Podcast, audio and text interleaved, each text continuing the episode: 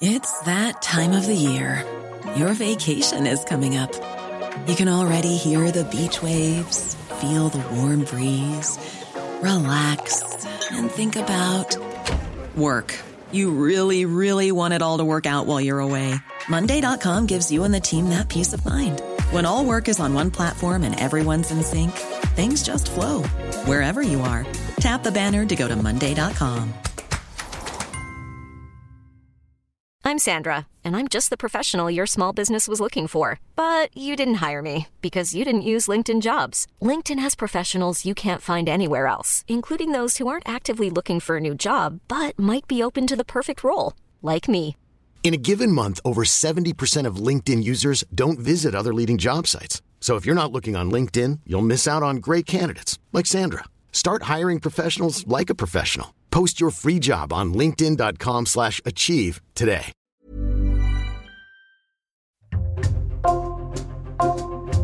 Bonjour, c'est Jules Lavie pour Code Source, le podcast d'actualité du Parisien.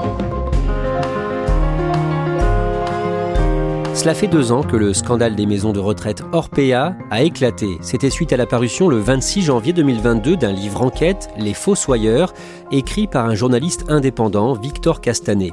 Deux ans après, Code Source revient sur cette affaire. Qu'est-ce qui avait été dénoncé précisément à l'époque? Pourquoi ce livre a-t-il autant fait parler? Qu'est-ce qui a changé aujourd'hui, deux ans plus tard, dans l'entreprise? Réponse avec deux journalistes du Parisien, Maxime Guéraud du service économie et Bérangère Le Petit du service société.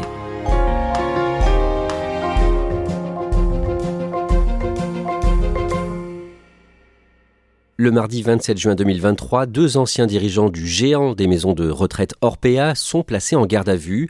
Deux jours plus tard, le 29 juin, ils dorment en prison, en détention provisoire. Deux anciens dirigeants du groupe de maisons de retraite Orpea placés en détention provisoire, indique le parquet de Nanterre après l'ouverture d'une information judiciaire. Alors on va voir comment on en est arrivé là avec vous Bérangère Le Petit et vous Maxime Guéraud. Pour bien comprendre, on va repartir au tout début de cette entreprise en 1989. Alors au départ, il y a un homme, Jean-Claude Marian, qui est neuropsychiatre de formation et qui va prendre la tête d'une maison de retraite en, en Charente-Maritime. Et tout de suite, il va saisir le potentiel de ce marché-là. On est au tout début, c'est un secteur qui manque de, de, structuration. Les gens vieillissent, les personnes âgées ne vieillissent plus avec leurs enfants à domicile. Son concept, c'est des établissements d'une centaine de places où il va appliquer une, une certaine rigueur budgétaire pour euh, dégager de la rentabilité. Dans les années 1990, l'entreprise Orpea monte en puissance.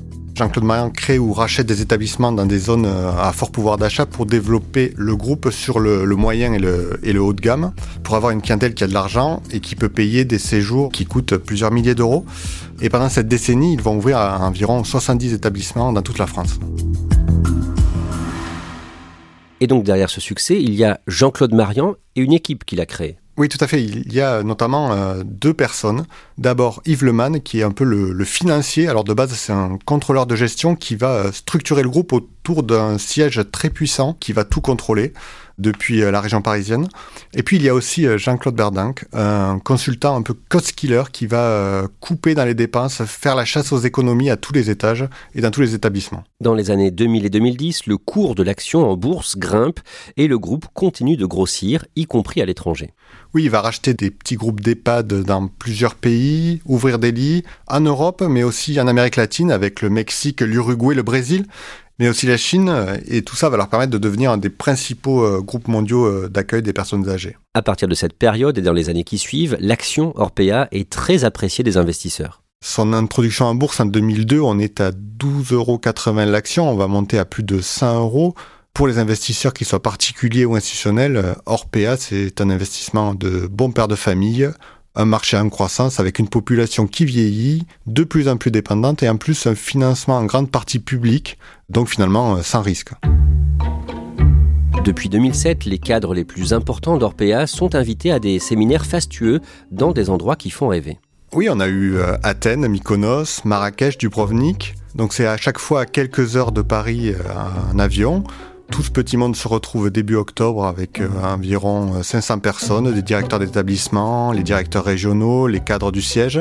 Et au programme, donc c'est un peu de travail et surtout beaucoup de fêtes avec champagne, foie gras, huîtres, des sorties en 4x4 dans le désert, en jet ski. Et le point d'orgue, c'est l'invité surprise. Donc il y a eu Patrick Bruel, Calogero ou alors Mika. L'idée, c'est comme dans toute entreprise, euh, regrouper les hauts cadres dirigeants et un peu une, sorte de récompense. Le problème, c'est que certains euh, avaient un peu du mal à comprendre la débauche de moyens pour ces séminaires par rapport aux restrictions qu'ils subissaient tout le reste de l'année pour embaucher ou pour euh, s'occuper des résidents. À partir des années 2020, les séminaires sont plus modestes.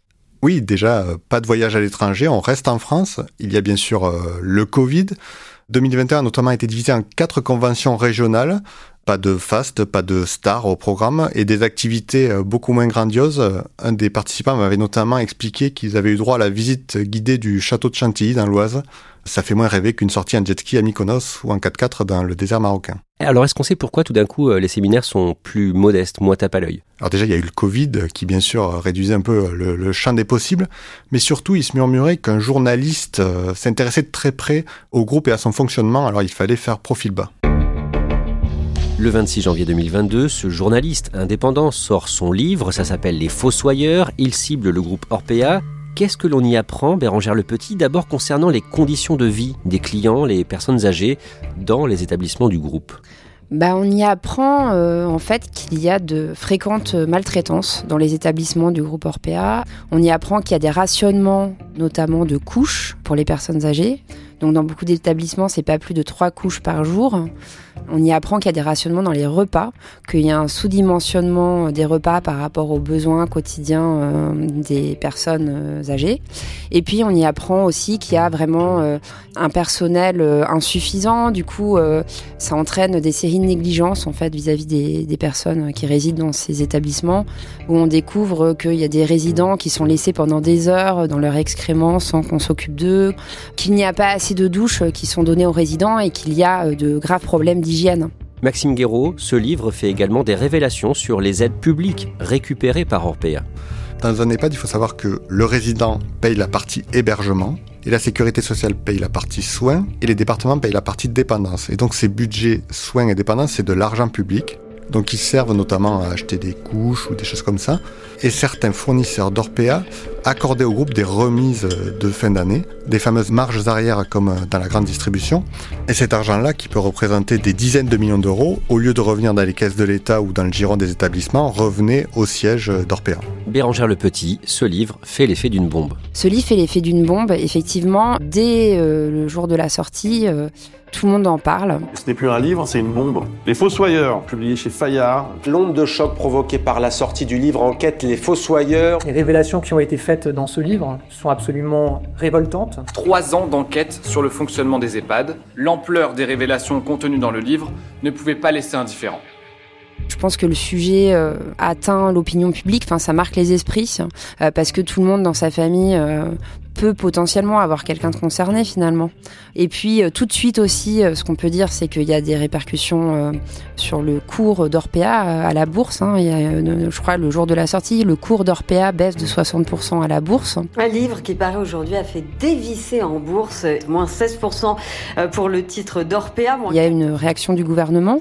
Donc à l'époque, c'est Brigitte Bourguignon qui est ministre déléguée à l'autonomie elle réagit hein, euh, en disant qu'il faut absolument euh, renforcer le contrôle dans les EHPAD. Nous allons essayer de leur redonner la mission première, le sens de leur entreprise, qui n'est pas qu'une entreprise lucrative. Les personnes âgées, c'est pas un produit, c'est pas un produit commercial. Ce sont des gens et qui ont droit au respect. Elle dit à l'époque qu'il faut taper fort pour montrer qu'on ne fait pas n'importe quoi.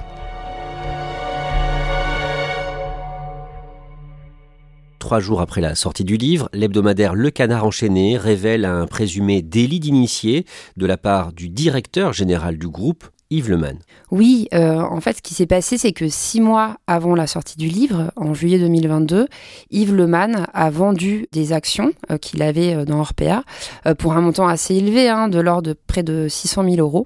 Ce qu'on lui reproche, en fait, le soupçon qui pèse sur lui, c'est euh, qu'il a fait ce qu'on appelle un délit d'initié, c'est-à-dire euh, qu'il a vendu ses actions parce qu'il savait que le livre allait sortir, qu'il y aurait des informations confidentielles qui allaient y être révélées et que le cours de l'action d'Orpea allait baisser.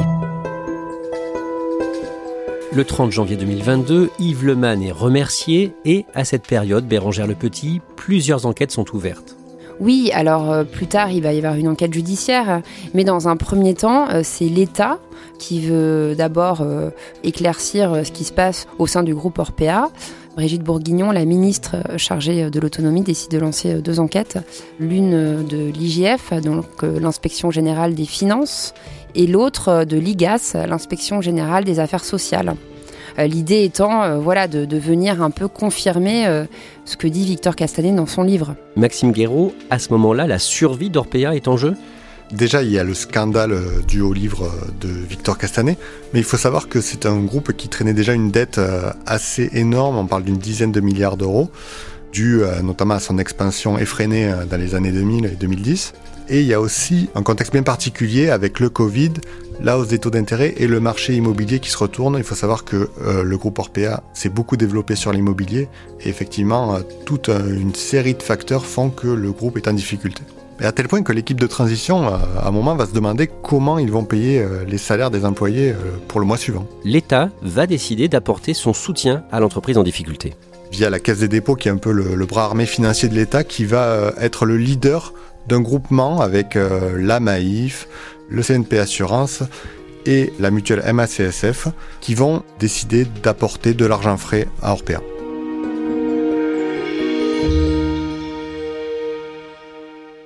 Début juillet 2022, un nouveau directeur général est nommé à la tête d'Orpea en remplacement d'Yves Leman. Il s'appelle Laurent Guillot. Qui est-il? Alors, il a fait toute sa carrière dans l'industrie. Il a, notamment travaillé pendant 20 ans chez Saint-Gobain. Et donc, quand son nom va sortir, tout le monde va se demander, mais pourquoi lui Comment il va redresser la barre du groupe d'EHPAD alors qu'il n'y connaît rien? Lui-même, d'ailleurs, avouera qu'il a refusé une première fois. Et puis, il va décider d'accepter le défi et, comme il dit, de remettre l'entreprise au carré. Dans les mois qui suivent, quelles sont les mesures mises en place par la nouvelle direction de l'entreprise? Alors déjà, c'est de renforcer les moyens mis à disposition euh, des salariés pour s'occuper des résidents. Le taux d'encadrement va augmenter de 10% avec une autonomie beaucoup plus forte euh, laissée au directeur d'établissement, notamment pour recruter les équipes, qui vont être davantage motivés avec euh, des augmentations de salaire qui vont aller de 2 à 7% selon l'ancienneté, la création progressive d'un 13e mois pour euh, justement renforcer l'attractivité de ces métiers-là. Il va y avoir d'autres éléments comme la pose de rails sur tous les plafonds des chambres pour manipuler les personnes âgées pour euh, que les employés se fatiguent un peu moins. Et le budget nourriture qui était au centre du livre qui va augmenter de 35% en deux ans. Pendant ce temps, les investigations se poursuivent, y compris en interne, et les mauvaises surprises ne manquent pas. Oui, l'équipe de transition va découvrir un peu euh, des dérives financières de l'ancienne direction au fur et à mesure, au fur et à mesure des semaines un des familiers de l'entreprise me disait, euh, dès qu'on ouvrait un placard, on avait un cadavre qui tombait. C'est d'ailleurs pour ça qu'une trentaine de hauts cadres dirigeants du groupe vont être forcés de quitter l'entreprise. En 2023, le 27 juin, Yves Leman, l'ancien directeur général, et l'ancien directeur financier d'Orpea sont tous les deux placés en garde à vue. On en revient donc au début de cet épisode de Code Source. Deux jours plus tard, ils sont mis en examen pour escroquerie, blanchiment et corruption. Ils sont toujours en prison au moment où l'on enregistre ce podcast le lundi 22 janvier. Maxime Guéraud plaçait des cadres d'école blancs suspectés de malversation en détention derrière les barreaux. C'est rare. Oui, cela témoigne de l'ampleur du scandale et de la gravité des faits qui leur sont reprochés. Si on se replonge sur les 30 dernières années, euh, des anciens dirigeants d'entreprise derrière les barreaux, il n'y en a pas eu tant que ça. Vous avez eu Bernard Tapie ou Loïc Le Floch Prigent, l'ancien patron d'Alpha Aquitaine, mais ça se résume à ça. Le 7 janvier 2024, Bérangère Le Petit, Le Parisien révèle qu'Orpea est visé par une enquête pour homicide et blessure involontaire. Il y a plusieurs motifs pour l'ouverture de cette enquête. Il y a homicide involontaire, blessure involontaire, non-assistance à personne en danger et mise en danger de la vie d'autrui. La justice, désormais, se penche sur le cas Orpea pour euh, tenter d'y voir plus clair, en fait, sur ce qui s'est passé pendant toutes ces années. Maxime Guéraud, le même jour, le dimanche 7 janvier, vous avez signé un long dossier sur Orpea, deux ans après. À cette occasion, vous avez interrogé le directeur général, Laurent Guillot. Est-ce que l'entreprise est sauvée de la faillite aujourd'hui? Alors on peut dire oui. Le groupement mené par la Caisse des dépôts a apporté 1,5 milliard d'euros d'argent frais. La moitié de la dette a été effacée et le groupe a aussi euh, décidé et commencé à vendre une partie de son parc immobilier et à terme ils ne détiendront euh, plus que 20 à 25% des murs des EHPAD qu'ils exploitent. Au-delà de ça, est-ce que les clients d'Orpea, les personnes âgées, sont mieux traités aujourd'hui dans les établissements? Les conditions sont réunies en termes d'effectifs, de matériel, de budget nourriture par exemple, pour que ça se passe mieux. Mais aucun EHPAD, que ce soit Orpea ou un autre, n'est à l'abri d'un scandale, puisque c'est un secteur où, l'humain joue un rôle essentiel, que ce soit les salariés, qui font un métier éprouvant aussi bien euh, physiquement que psychologiquement, et de notre côté les résidents qui sont âgés et donc fragiles. Mais en tout cas, la course effrénée au rendement chez Orpea, c'est terminé. En tout cas, la Caisse des dépôts qui mène le groupement qui a pris euh, les rênes d'Orpea n'a pas fait de la rentabilité son objectif premier. L'essentiel pour eux, c'est d'améliorer les conditions d'accueil des résidents et la rentabilité doit venir dans un second temps. Bérangère Le Petit, par contre, les maisons de retraite Orpea ne font pas le plein. Non, elles ne font pas le plein. Euh, en fait, euh, dans les EHPAD, on parle de taux d'occupation hein, des établissements. Ceux d'Orpea étaient euh, autour de, 87% avant qu'éclose le scandale. Là, on se retrouve avec des taux d'occupation autour de 83%. Donc la différence n'est pas énorme vue comme ça, mais pour Orpea, c'est quand même beaucoup hein, en, termes d'impact hein, sur la rentabilité financière du groupe. Et puis, ce qui se passe, euh, donc il y, a Orpea, mais finalement, ils sont pas les seuls parce que du coup, le discrédit est jeté sur euh, l'ensemble du secteur des EHPAD privés. D'ailleurs, il y a un marché qu'ils développent euh, sur ce créneau-là, en fait, des, intermédiaires qui font du démarchage téléphonique auprès de, des familles. Et il y a des commissions assez importantes qui sont versées à ces intermédiaires s'ils arrivent à faire placer les, les personnes âgées dans les groupes d'EHPAD privés. On a beaucoup parlé dans ce podcast d'Orpea, mais Bérangère Le Petit, plusieurs autres grandes entreprises du secteur sont en mauvaise posture aujourd'hui. Oui, le, discrédit euh, sur le secteur des EHPAD privés, il est général. Hein. D'autres entreprises sont concernées. On peut parler du groupe EMRA, euh, qui est visé aujourd'hui par différentes plaintes de famille hein, pour des cas euh, voilà, de, maltraitance, des séries de négligence, la mise en danger de la vie d'autrui. Il y a aussi le groupe Medicharm qui est au bord de la faillite, hein, qui est en mauvaise posture financière.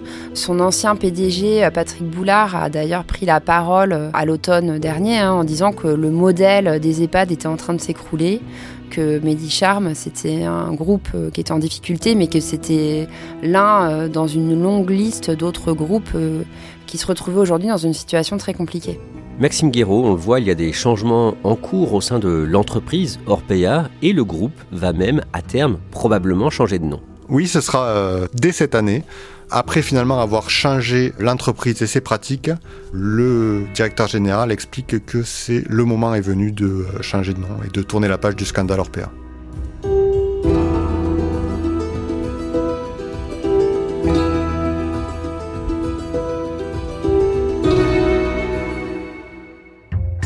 Merci à Bérangère Le Petit et Maxime Guéraud. Code Source est le podcast d'actualité du Parisien. Cet épisode a été produit par Barbara Gouy et Raphaël Pueyo. Réalisation Pierre Chaffanjon. Si vous aimez Code Source, parlez-en autour de vous, laissez-nous un commentaire ou des petites étoiles sur votre application audio préférée. Vous pouvez nous écrire à cette adresse codesource at leparisien.fr. Code Source, c'est un nouveau sujet d'actualité chaque soir de la semaine du lundi au vendredi. Et le samedi, ne ratez pas Crime Story, le podcast de faits divers du Parisien.